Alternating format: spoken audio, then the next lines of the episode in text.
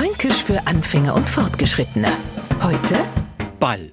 Neulich hat mir meine Nachbarin auf der Straße ein Gespräch verbegelt. Angefangen hat's mit ach ganz kurz, weil sie grad sich.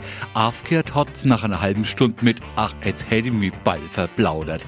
Inzwischen habe ich meine Ohren schon auf Durchzug gestellt, bloß beim letzten Satz sind's wieder aufgegangen. Sie hätte sie Ball verplaudert. Und da ist mir das erste Mal aufgefallen, dass mir Franken ein D verschlucken. Jetzt wenn's ein T wäre, dann wär's ja wurscht, das brauchen wir eh nicht. Aber ein D, nix mit Ball, D, einfach Ball. Ja, sie hätte sie Ball verplaudert. Mir sind übrigens vom lang Rumsteher bald die Bahner eingeschlafen und als sie endlich weitergekommen bin, wäre Ball hingeflogen.